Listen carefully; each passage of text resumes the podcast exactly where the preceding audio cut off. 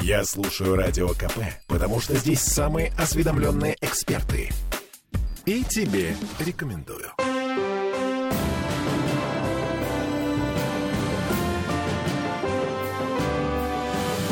Нулевое чтение. Пока мы тут к Новому году готовимся, в ЗАГСе зреет э, такой подарок автомобилистам. Ну, из серии «Не трогать это к Новому году», но не к этому, а к 2024, к следующему. В Мариинском дворце родилась идея радикально снизить транспортный налог в 10 раз. Буквально. Я Дмитрий Делинский. Я Ольга Маркина. И я Денис Четербок. Депутат того самого ЗАГСа, в котором родилась эта мысль. Смотрите, вот арифметика такая. Владельцы машин мощностью до 100 лошадей сейчас платят по 24 рубля с каждой лошади. Если законопроект будет принят, а у региональных властей есть такая возможность, юридически мы можем снижать транспортный налог, можем даже обнулять транспортный налог, то вместо 24 рублей 2,5. Нормально? Ну, предложений на самом деле много выдвигалось в свое время э, относительно транспортного налога. Э, и вообще в целом ставился вопрос относительно того, насколько он справедлив, с учетом того, что э, и в цене топлива сидит определен, сидят определенные налоги. Много-много нас... лет тому назад нам обещали, что угу. транспортный налог уберут, ага. когда вводили акциз на топливо. Акциз ага. на топливо ввели, транспортный налог не убрали.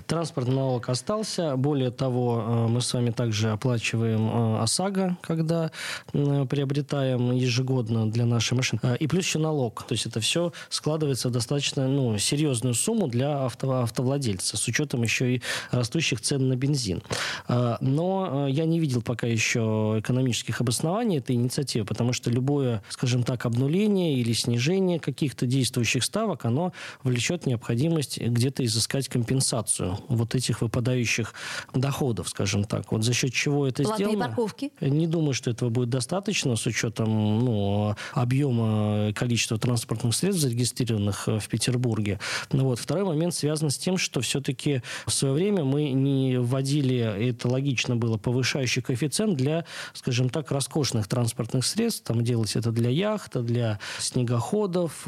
При этом не трогалась э, никак линейка, связанная с вот этими лошадиными силами. Да, у нас э, там есть определенная разбаловка по количеству лошадиных сил. Почему мы берем только до 100 лошадиных сил? Основная, Кажется, масса, самый... основная масса машин все-таки, если я не ошибаюсь, до 150 лошадиных да, сил. Да, но это как идет. раз э, те самые люди, которые, может быть, не имеют возможности платить больше, и им как раз и поблажка. Я ну, за. Вот, ну, нужны расчеты, потому что пока вот это все выглядит как некий такой легкий пиар, связанный с тем, что вот мы, да, давайте освободим. Опять же, повторюсь, если есть откуда, скажем так, компенсировать вот эту выпадающую разницу, может быть, нам федеральный бюджет что-то компенсирует. Конечно, надо двумя руками тогда брать и снижать всю эту историю. Но если таких расчетов нет, и это, ну, скажем так, э, некое сотрясание воздуха, я бы здесь глобальный вопрос ставил, а действительно об отмене вообще транспортного налога с учетом э, существующих акцизов, либо э, тогда давайте э, убирать акцизы с э, стоимости топлива, чтобы оно снижалось, и сохраняем транспортный налог. Угу. В свое время даже дорожные фонды специально создавались, куда целевым образом должны были поступать средства на ремонт дорог. Мы, кстати говоря, о ремонте дорог сегодня еще поговорим в нашем эфире.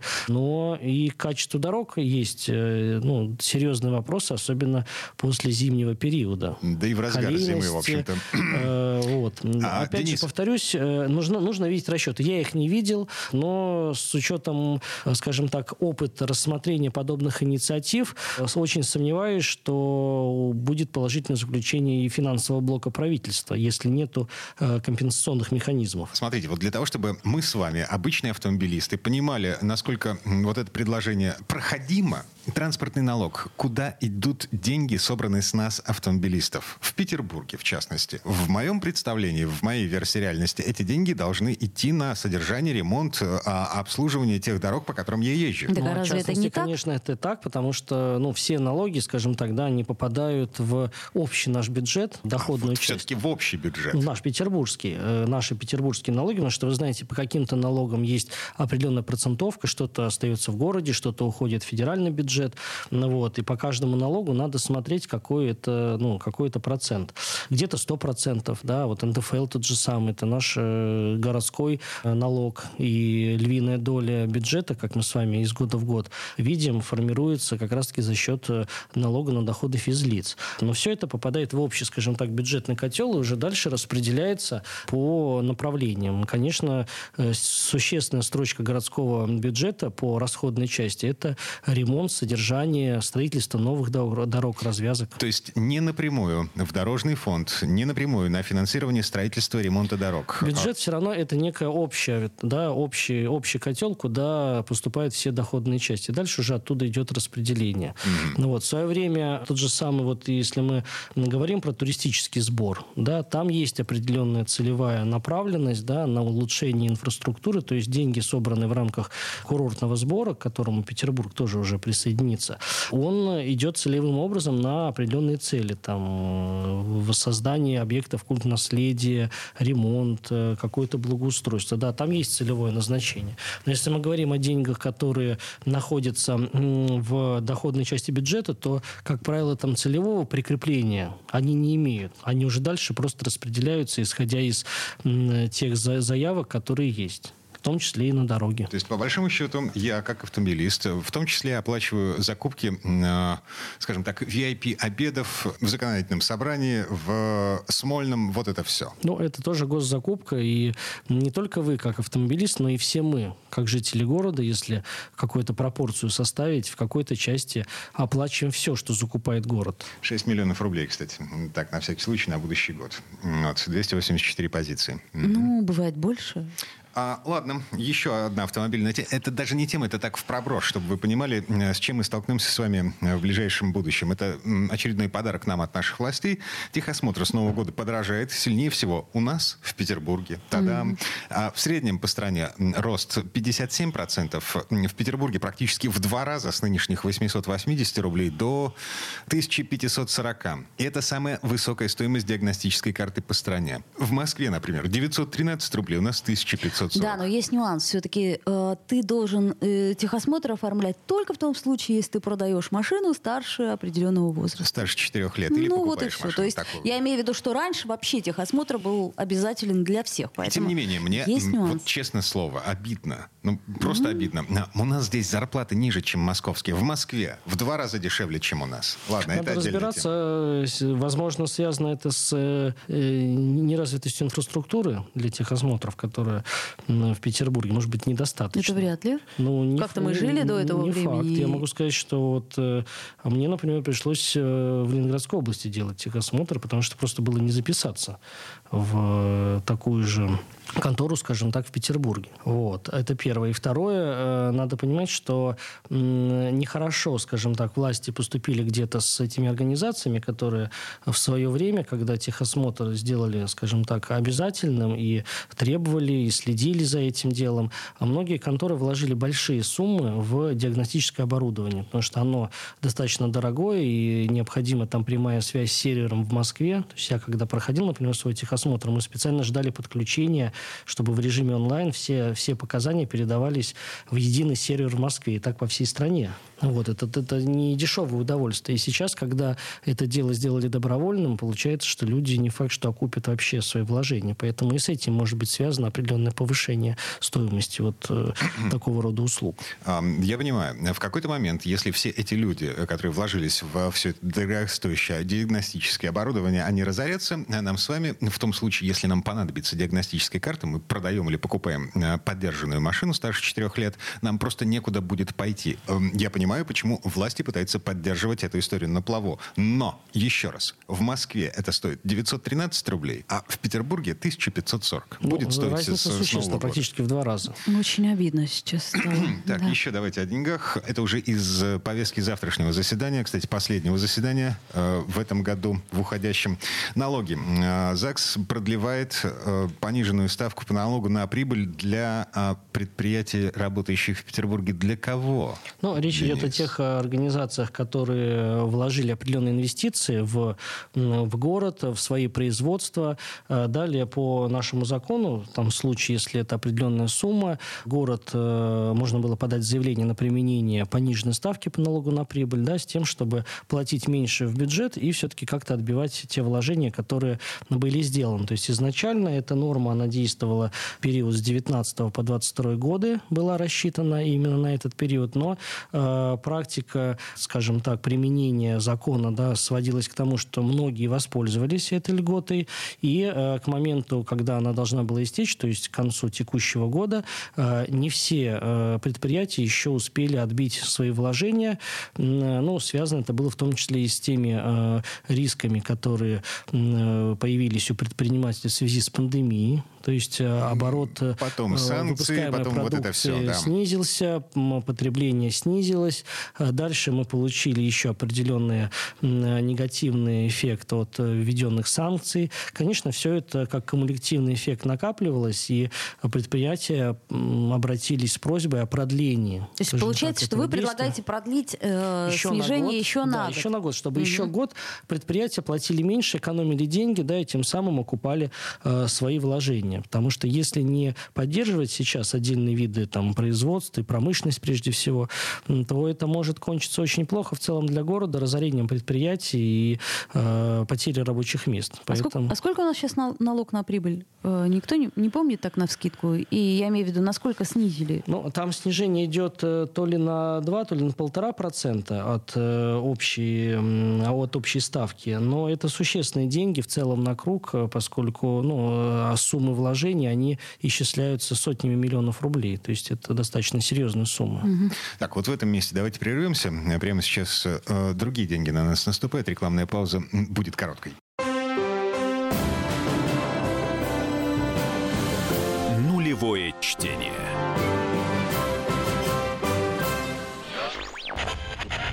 Попов изобрел радио, чтобы люди слушали комсомольскую правду.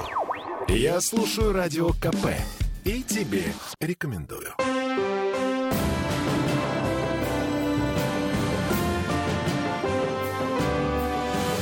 Нулевое чтение. Это мы вернулись в петербургскую студию радио «Комсомольская правда». Я Дмитрий Делинский. Я Ольга Маркина. И я Денис Четербок. Мы продолжаем обсуждать, что э, ЗАГС грядущий нам готовит. Эм, завтра очередное заседание, последнее в уходящем году. И еще один вопрос из повестки. Если уж мы взялись за финансы, за финансовую помощь от государства э, предпринимателям петербургским, у нас тут очередное продление льгот для владельцев ларьков. Да, еще одна инициатива, которую мы достаточно оперативно рассматриваем в уходящем следующем году. И речь идет о том, чтобы использовать ту возможность, которая у нас есть на федеральном уровне. Э, регионам предоставлено право продлевать договор аренды земельных участков, на которых расположены нестационарные торговые объекты. Ну, ларьки, э, короче. Ну, ларьки, павильоны, угу. да. И мы этим э, правом намереваемся воспользоваться, продлить до двух лет сроки договоров таких Это те договоры, которые истекают? Которые истекают или которые уже даже истекли. Ага. Есть у нас такие договоры, но, собственно, собственники продолжают платить арендную плату вносить угу. и продолжают использовать по назначению, скажем так, э, тот земельный участок, под который он был изначально передан, выигран на аукционе. То есть... что, что произойдет, если этого не сделать? Если этого не сделать, то целый ряд добросовестных предпринимателей, которые уже давным-давно торгуют на улицах нашего города, не нарушают договор, угу. исправно платят арендную плату в бюджет города, которые работают в белую, что называется, да, не продают пиво, хотя надо продавать э, печатные издания, например, или кофе, да, а торгуют торгуют, вот строго исполняют э, требования закона и договора. Вот если не продлить для них действия, с ними договор должен быть расторгнут, они вылетают на улицу и дальше должны по новой проходить конкурсную процедуру, конкурсный отбор. И не факт, что они выиграют, скажем так, Это же место, конкурс. к примеру, это, да? Это же угу. место, да. Но оно может быть для них принципиально важно, потому что человек уже давным-давно работает, много вложено, и сил, и средств. Вот для них, э, и для таких добросовестных, повторюсь, э, предпринимателей будет предусмотрена возможность по их заявлению заявлению, если они хотят. Никто никого не заставляет. Но если они подадут соответствующее заявление, то договор с ними также без конкурса будет продлен до двух лет. Не очень понимаю, почему можно не захотеть. А не очень понимаю, почему именно на два года. Ну, э, город э, посчитал, что эта мера, э, скажем так, поддержки сейчас для предпринимателей в непростой период, да, постпандемийный и санкционный, поэтому вот на два года это, ну, это достаточная мера для того, чтобы поддержать держать сейчас предприятие. А дальше Что поглядим, будет дальше, да? мы будем думать, угу. и, возможно, появится еще законодательство в этой части, которое предоставит какие-то дополнительные льготы, но э, два года вполне себе такой э, и не короткий, и не длинный срок. Угу. Даст возможность поддержать, но при этом, знаете, можно и на 7 лет было бы продлить, да, но 7 лет это слишком большой период, и как, скажем так, изменится наша жизнь через полгода, сложно предсказать, а уж через 7 лет уж подавно. Ладно, давайте посмотрим еще в завтрашний день, вот как бы совсем-совсем близко. А, ЗАГС будет заниматься ремонтом дорог в Ленобласти. Вы подписываете, одобряете соглашение между Петербургом и Ленобластью о ремонте дорог к садоводству. Я так понимаю, что логика подсказывает, что в садоводствах живут петербуржцы. И поэтому, почему бы нет, городу не принять бы участие. И логика, и статистика говорит, уже даже в среднем подсчитано, это есть в официальных документах, порядка двух с половиной миллионов петербуржцев у нас ежегодно отдыхают в Ленинградской области. И, ну, как правило, это в СНТ, в ДНТ, вот э, во всех этих садоводствах, дачных кооперативах. Их достаточное количество. Но подъезды к ним далеко не всегда, скажем так, находятся в том состоянии, чтобы можно было подъехать, ну, в принципе, на любой машине, не только на внедорожнике или Ниве. Поэтому э, город э, с целью поддержки э, жителей Петербурга, которые отдыхают в Ленинградской области, и, заключ... и намеревается заключить, и ЗАГС будет одобрять это соглашение, по которому город будет софинансировать работы. То есть в определенном проценте город будет выделять деньги, в определенном проценте Ленинградская область будет тоже выделять деньги mm-hmm. на ремонт этих дорог. Подождите, Сколько денег? Подождите, там есть нюанс. Насколько я помню, я разговаривала с главным садоводом, там еще будут участвовать в этом и садоводы в том числе. Или это вы говорите Значит, о подъездах? Мы говорим к... о подъездах. К, а, подъездах потому что к... то, что э, уже на территории СНТ и садоводства оформлено, это общее имущество э, самих садоводов. Насколько я знаю, в свое время были, а может быть, они и сейчас остались, программы, по которым там Ленинградская область выделяла определенную субсидию на да, то, чтобы да, да. внутри дороги ремонтировать. Да, да, да. Но здесь речь идет о том, чтобы отремонтировать дороги, которые находятся либо в региональном региональном ведении Ленинградской области, либо в муниципальном. То есть это дороги общего пользования, которые ведут как раз-таки к въездам к садоводству. Ну, условно говоря, есть трасса. До забора. От угу, этой трассы угу. еще идет вот эта вот дорога, как правило, разбитая, да, до Обычно. въезда уже в садоводство. Да. Так вот, город берет на себя обязательства по э, достаточно серьезному выделению серьезных средств на три года. Это больше миллиарда рублей угу. вообще выделяется. Есть утвержденный список. Там 85 дорог содержится в разных районах Ленинградской области.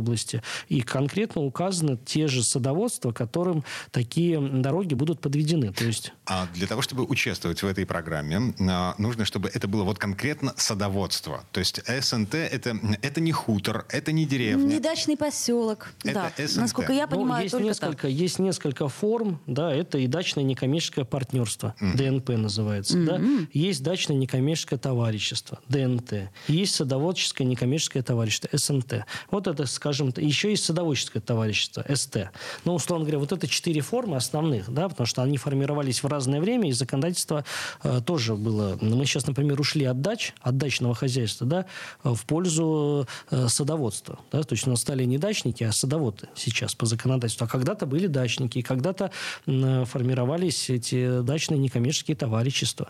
Вот, поэтому безотносительно вот, вот, это, вот эти четыре формы, они предусмотрены. Есть э, перечень вот этих автомобильных дорог, их протяженность. Есть наименование садоводств и дачных товариществ, к которым эти дороги ведут.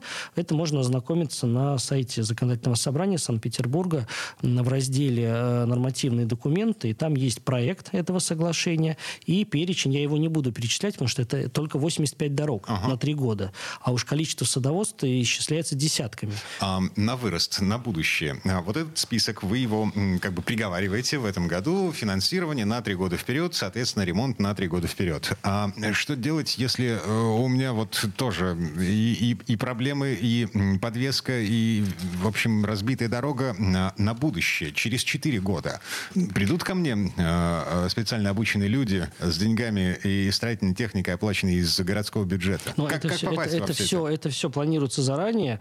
Э, как правило, поскольку это территория Ленинградской области, то основным администратором потребностей в дорогах и в их ремонте выступает администрация Ленинградской области, то есть вы должны подавать заявку в свое муниципальное образование, где у вас, э, соответственно, расположено дачное товарищество или садовое товарищество. И, как правило, конечно, должна быть коллективная заявка. Не просто, что вот один человек считает, что вот у него эта яма, и она ему мешает.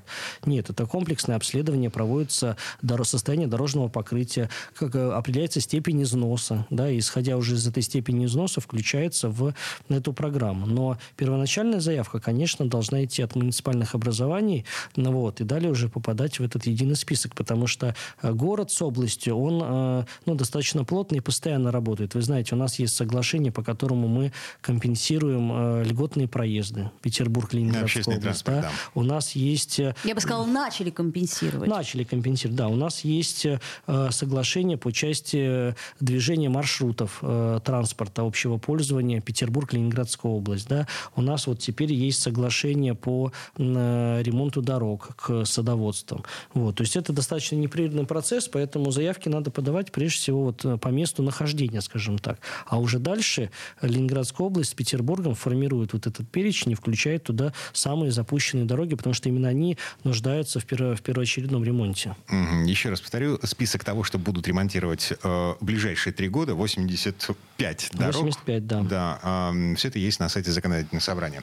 Так, полторы минуты до конца этой четверти часа. Давайте вернемся в Петербург. А, опять же, о дорожной ситуации э, и об автомобилистов, о отчаяниях автомобилистов. В Смольном э, внезапно озабочены шлагбаумными войнами. Внезапно. Как мы предсказывали, расширение зоны платной парковки вызывает э, вот такую серьезную озабоченность установкой шлагбаумов и ворот во дворах. Аборигены требуют закрыть дворы от понаехавших. Требования настолько громкие и серьезные, что транспортный вице-губернатор Кирилл Поляков совместно с коммунальным вице-губернатором Анатолием Павелем э, и депутатами ЗАГСа устроили целое совещание и договорились, что процедуру установки шлагбаумов нужно упрощать. Потому что сейчас это все слишком сложно. До 20 декабря, если не изменяет память, Комитет по транспорту будет собирать предложения от заинтересованных ведомств для того, чтобы в каком-то ближайшем обозримом будущем все это на самом деле упростить. Сложно себе это представить. Как вы это видите, Денис? Ну, во-первых, я могу сказать, что не везде упрощение, оно, э, скажем так, будет восприниматься положительно. Почему? Вот у нас эти войны шлагбаумные, они и не прекращались. Но ну, сейчас они Насколько... обострились? Сейчас они обострились в, конкретном, в конкретной локации, да, где э, введена зона платной парковки. Но это не последний очень, район, еще но два? очень много, вот в моем Кировском районе, например, очень много тех же самых шлагбаумных войн. По каким причинам? Иногда, вот э, если земля, скажем так, куда э, жильцы собираются ограничить въезд, принадлежит этим жильцам, ну, то есть земля под домом или земля, или дом, а рядом с ним какой-то земельный участок, который взят в аренду, например. Или, или в долевой собственности. Или оформлен собственность mm. долевую всех э, жильцов дома. Там проблем нет. Пожалуйста, на законных основаниях можно установить шлагбаум, организовывать для себя э, дополнительные парковочные места, потому что эти люди, которые вот это все оформили, они платят земельный налог, они платят аренду, и, или они заплатили единым платежом, когда э, оформили собственность. То есть они имеют право на это. Но у нас очень много случаев, когда э, жильцы, например, одного из домов просто решают, что вот им удобнее, чтобы земля э, рядом с их домом была под их парковкой организована. И просто берут и устанавливают шлагбаум самовольно. Вот в этом месте давайте прервемся. Реклама новости. А, пауза будет короткой.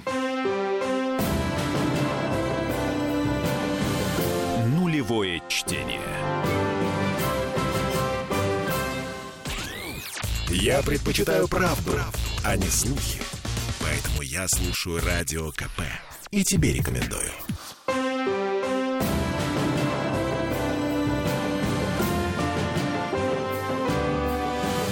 Нулевое чтение.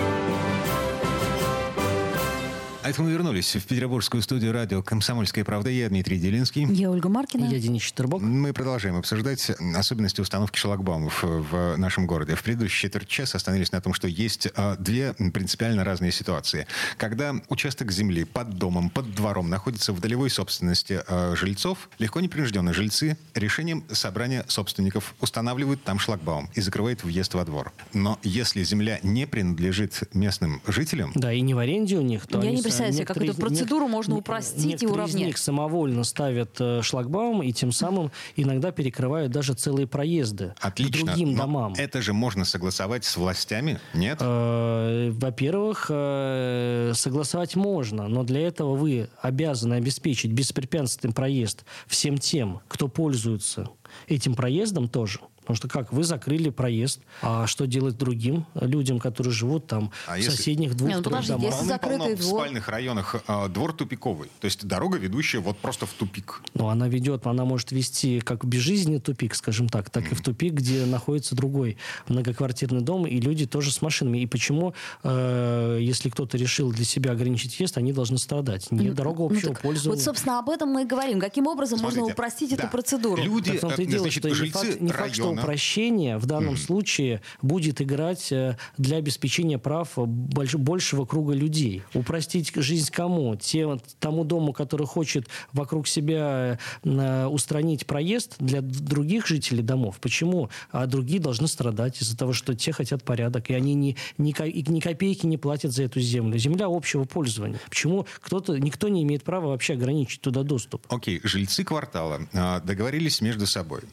У них земля не в собственности, земля муниципальная. Но они договорились между собой, что им нужно поставить шлагбаум, потому что во дворе паркуются понаехавшие. И в результате им вот Вот некуда давайте приткнуть машину. говорить. Что значит понаехавшие? Понаехавшие это тоже могут быть жители Петербурга. Ну и что, подождите. Ну, Мы например, у нас да- мы платная э, парковка, да, и вот мы свой двор закрываем, хотя у нас не в собственности двор. А те, кто приезжают, предположим, работать, они должны платить деньги Вот за где вот платную эта грань? парковку. Где вот эта грань? Приехал ли он работать, или он, например, в гости к вам приехал? Или, Если он приехал это, к нам в или, гости- может, это- Пожалуйста, или, мы может быть, откроем шлагбаум или, может для быть, гостей. Это, это человек, который снимает квартиру в этом доме на законных Тогда можно офо- Нет, подождите. Если квартиру он снимает, то можно оформить, э, так сказать, парковочное Ну, разрешение. давайте так, парковочное разрешение вам одно дается на квартиру, а в квартире может проживать э, до Два. 10, до 10 С человек. управляющей компанией вот по этому поводу можно договориться, в отличие от а, администратора парковочного пространства Центра управления парковками, Да. который выдает только одно парковочное разрешение. Понимаете, вы говорите о, какой, о конкретном случае, связанном с парковками, но я эту тему рассматриваю немножко шире, потому что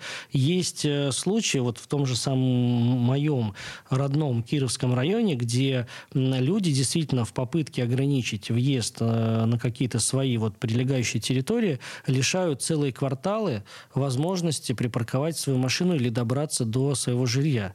И это, ну, это неправильно. Если дорога общая, у нее статус дороги общего пользования или внутриквартального проезда, мы с вами договоримся так, что скоро мы разрешим ставить заборы везде, где только можно. И Т- пройти уже посты. просто будет невозможно. Даже в, центр, в центральной части города, да, там попроще ситуация, потому что двор- дворы-колодцы, ну, как правило, во многих случаях оформлены в общую долевую собственность участников, э, жильцов дома такого большого, многоквартирного, и там э, дворы закрываются. Но вы вспомните, у нас, э, особенно в центральной части города, очень много проходных дворов. Не дворов-колодцев, а проходных дворов, где с одной улицы ты можешь достаточно быстро попасть на другую. Ну, и уже если- давно это закрыто. ну, не везде. Там, где земля не оформлена, за этим сейчас стали, честно говоря, очень следить. И правильно делают. Потому что если вы землю не оформили, вы за нее не платите, тогда э, с какого, э, извините, по какому праву вообще вы перегораживаете проход э, другому человеку туда? Возьмите ее в аренду, следите за ней, ухаживайте, платите земельный налог, и тогда обособьтесь, поставьте э, шлагбаум. Пока, пока эта земля в общего пользования, абсолютно любой житель города может ей пользоваться. То есть, по большому счету, э, единственный способ, единственный э, путь, который есть у жителей, допустим, Адмиралтейского района, и в ближайшем будущем появится у жителей Петроградки и Васьки, это, э, значит, либо оформлять землю под домом, под двором в собственность, либо брать ее в аренду. Только так можно легально поставить шлагбаум. А И заборы, шлагбаум, все, что хотите. Все, что хотите, можно будет поставить. И то даже договоры аренды, они тоже отдельно оговариваются. И вы помните, у нас было в свое время, мы с вами в этой студии обсуждали вопрос, когда э, внутриквартальную территорию сдавали по договору аренды организации для, для э, организации стоянки. Да, мгм, И то есть, такое. получается, из, платной, из, бесплатной, э, из бесплатного места для парковки вашей машины возникала некая платная организация, которая уже за денежки вам сдавала э, этот самый, сдавала э, площадку для парковки. И в этом договоре было написано, что нельзя устанавливать какие-то барьеры, препятствующие проходу и проезду э, транспортных средств. И как раз-таки на том основании, что эти организации коммерческие начали возводить заборы вокруг своей как бы э, автостоянки, мы, это нам позволило доказать нарушение договора и расторгнуть, чтобы город расторг с этими мошенниками договоры, и земля снова оказалась э, в общей собственности. Здесь примерно такая же логика. То есть, получается, мы даем некое право кому-то захватывать общую землю. Я считаю, это недопустимо. В любом случае, до конца года Комитет по транспорту собирает предложения от э, всех заинтересованных ведомств, участвующих в процессе шлагбаумных войн. Ну, вот позвольте, предложение да. следующее. Надо упростить процедуру получения в аренду вот таких земельных участков для э, зданий, которые... Для смежных зданий, например, или для владельцев смежных зданий.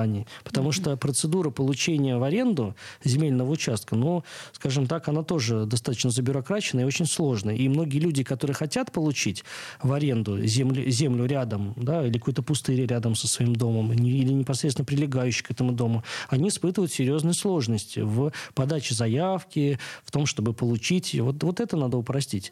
Сделайте маленькую ставку, чтобы люди были заинтересованы брать землю. И для города это хорошо. Потому что, скажем так, земля, которая находится в, все-таки в чем-то ведении, ну, скажем, частном ведении, под присмотром. она под присмотром, она более ухожена, нежели вот эти бесконечные гектары городской земли, которые никто и не убирает, которые никто не содержит. Отдайте это многоквартирному дому, и люди сами разберутся, сами благоустроят все, поставят и шлагбаум, и, и забор, и еще мостовую сделают. Но будем надеяться, что именно этим и собирается заниматься транспортный вице-губернатор Кирилл Поляков и вице-губернатор Анатолий Павель. Вот я за упрощение вообще процедуры предоставления в аренду земли mm. для таких целей. Понятно. Так, а, три с половиной минут до конца этой четверти часа у нас есть еще один вопрос, э, которым будет заниматься законодательное собрание завтра на, еще раз повторю, последнем в уходящем году заседании.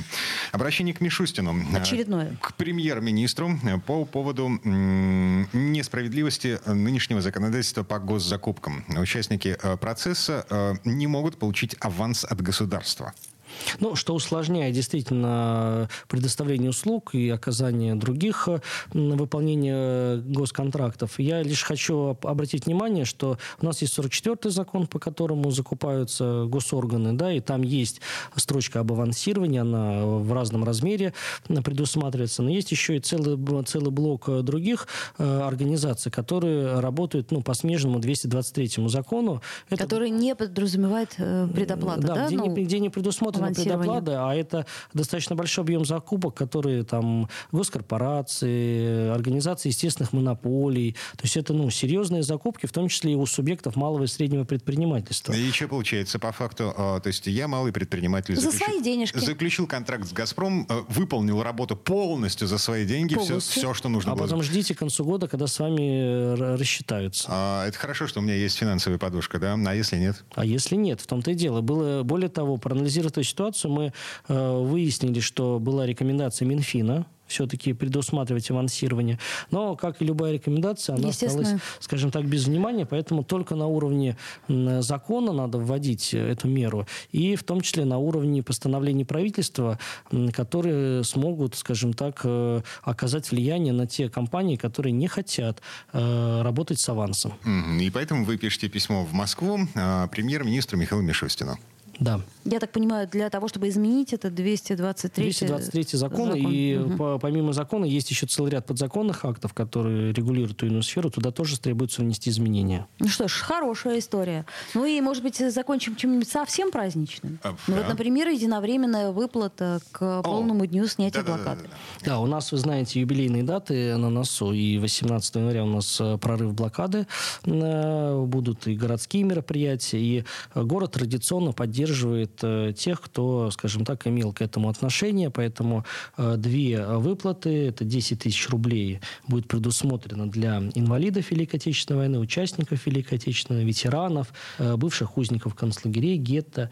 Вот. И отдельная выплата 5 тысяч рублей для вдов, вдовцов военнослужащих, погибших в период войны, и для тех, кто родился до 3 сентября 1945 года. Такой закон оперативно был внесен губернатором города, и мы его, конечно же, до конца года года завтра примем в трех чтениях сразу. Те, кто родился до 45 -го года, до 3 сентября, это дети блокады. Те, кто родился в Ленинграде. Ну, скажем так, там более э, широкая категория, там где-то а. дети войны кто-то называет. Угу. Ну, вот, ну, 5 тысяч рублей их ожидает прямо точно. написано, что угу. всем тем, кто родился до 3 сентября. Это хорошая новость. Года. Поэтому, друзья мои, дорогие слушатели, в общем, такой подарок вам от губернатора. А, ну, пока от ЗАГСа. Законодательное собрание в последний раз в этом году собирается завтра в 10 утра, как обычно, Эфирная трансляция на сайте законодательного собрания и в, во ВКонтакте. Ну, я напомню, что есть возможность по предварительной записи также лично побывать на заседаниях законодательного собрания Санкт-Петербург. Такой сервис уже доступен и на нашем сайте. Ну, для этого надо на следующий год уже записываться, пройти некоторую процедуру регистрации. Ну, впрочем, не безнадежная история, можно попробовать. А, я Дмитрий Делинский. Я Ольга Маркина. Я Денис Четербок. Всем спасибо и с наступающим. С наступающим. С наступающим.